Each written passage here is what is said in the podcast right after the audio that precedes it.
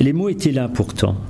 Tout était là, les adjectifs, les adverbes, les propositions subordonnées, les pronoms relatifs, la conjugaison du verbe être au plus que parfait, et pourtant j'étais incapable d'écrire.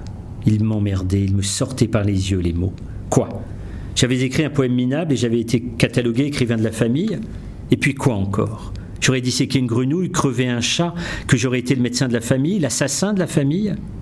Séduit une cousine acnéique, le don juan de la famille Et puis quoi encore? Mon frère était-il le simplet de la famille? Celui dont on ne prononce jamais le prénom pour qu'il n'existe pas tout à fait Et puis quoi encore? Claire, un jour, l'amour marié de la famille? Les rêves des autres nous damnent aux chiottes.